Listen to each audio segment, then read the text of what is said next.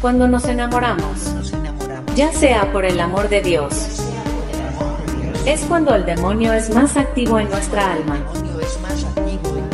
Porque en ese momento de gran debilidad que le da al demonio la capacidad de capturarnos por los pelos, el hombre está listo para perdonar el amor e ignorar sus defectos a pesar de. Todos sus crímenes.